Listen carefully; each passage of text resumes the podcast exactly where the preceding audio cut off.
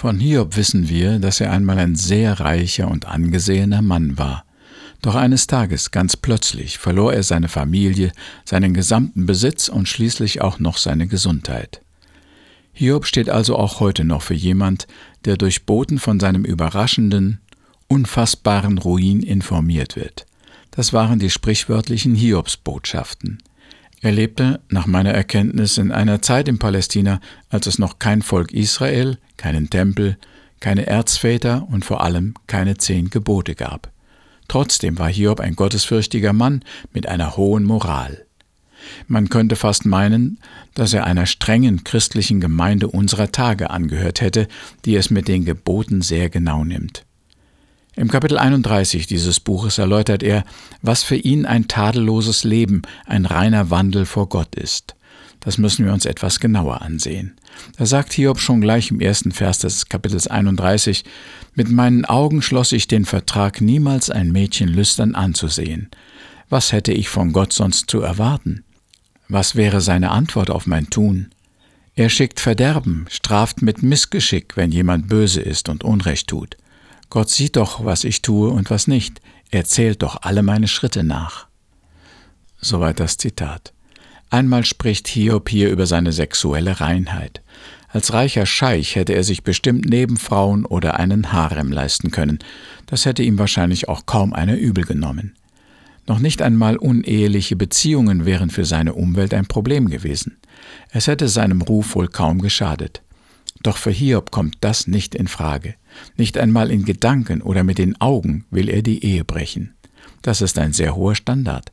Dieses Verhalten erinnert uns an die Bergpredigt, wo Jesus in Matthäus Kapitel 9, Vers 27 sagt, Ihr wisst, dass es heißt, du sollst nicht die Ehe brechen.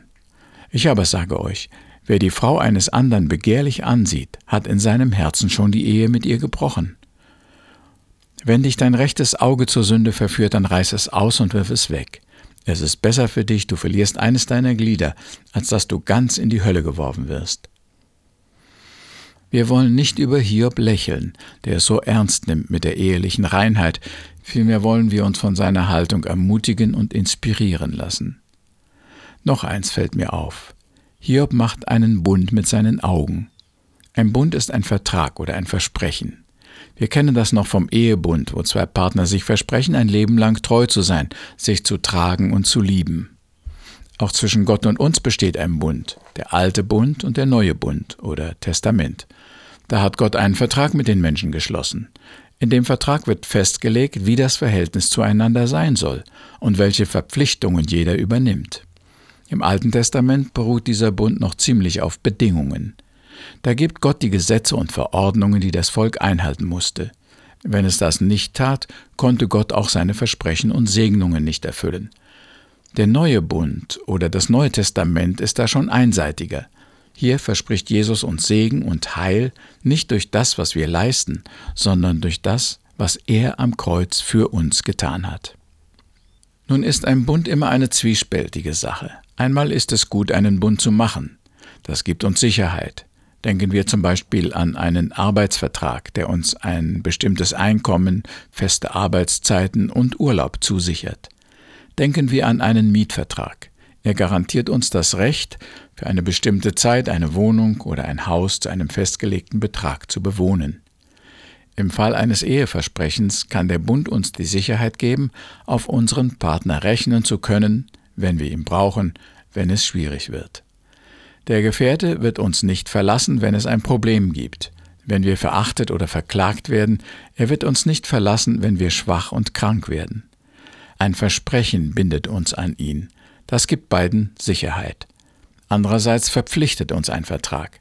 Da können wir nicht so einfach unsere Meinung ändern. Wir können nicht auf einmal unseren eigenen Interessen und Wünschen folgen. Wir müssen uns an Regeln und Abmachungen halten, auch wenn uns gar nicht danach zumute ist. Und das ist gut. Ein Bund kann unseren Charakter stärken und uns helfen, das, was wir als gut eingesehen haben, auch auf die Dauer zu praktizieren. Das Abkommen, das Hiob mit seinen Augen geschlossen hat, war sicher auch ein einseitiges, aber es hat ihm geholfen, sich daran zu erinnern, was er einmal als gut und richtig erkannt hat, und sich danach zu benehmen. Das Problem bei einem Bund ist, dass man ihn auch brechen kann. Dann hat man viel verloren, Außerdem wird unser Gewissen belastet. Man fühlt sich als unzuverlässig, als Lügner, Schwächling und Versager. Wenn man einen Bund oder ein Versprechen bricht, ist das schlimmer, als wenn man nie solch eine Verpflichtung eingegangen wäre. Deshalb sollten wir uns der Bedeutung eines Bundes bewusst sein und nicht leichtfertig und unbedacht einen Vertrag abschließen. Aber es geht auch nicht, dass wir alle Verträge und Verpflichtungen vermeiden. Es geht zum Beispiel auch nicht, ein Christ zu sein, ohne einen Bund mit Jesus. Der Vertrag, den wir mit ihm schließen, gründet sich auf Glauben, Gehorsam und Nachfolge. Wir wollen unsere Sünde und eigenen Wege aufgeben und von Jesus lernen. Wir wollen ihn bekennen, bezeugen, verkündigen. Das ist unsere Seite des Vertrages, ohne den wir nicht zu Jesus gehören können. Jesus hat uns dafür auch Verheißungen gegeben. Wir dürfen Gottes Kinder sein. Er wird uns beschützen, bewahren und segnen und am Ende ewiges Leben in Herrlichkeit schenken. Jesus hat diesen Bund mit seinem Blut und Leben besiegelt.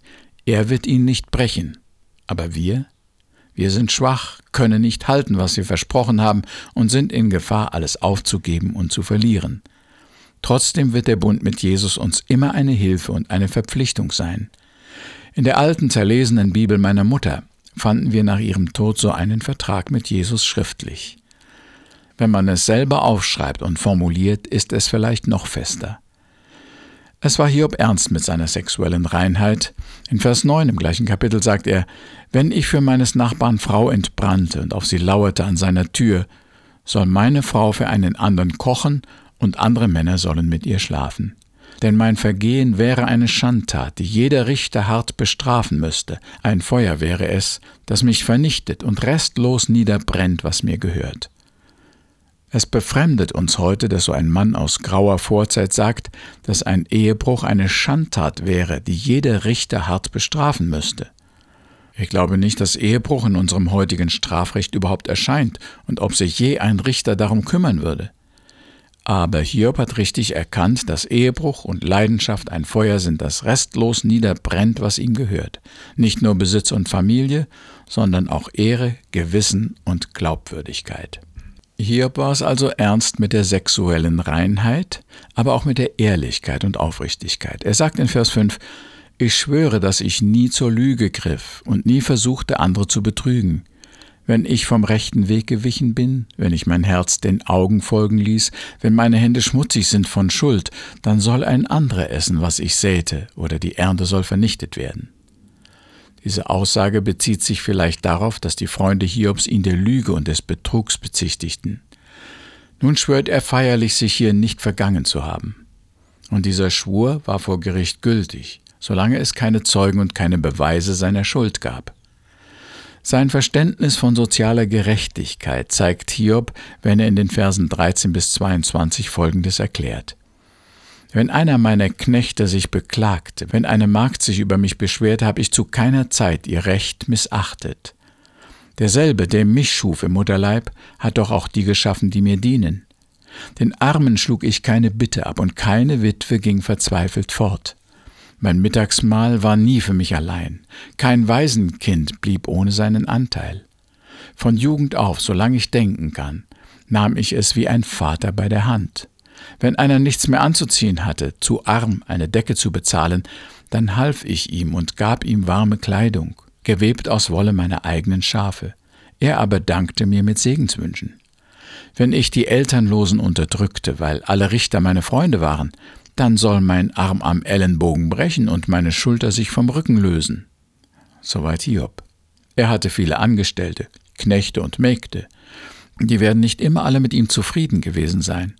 Höchstwahrscheinlich hat es da manche Probleme mit den Arbeitnehmern gegeben.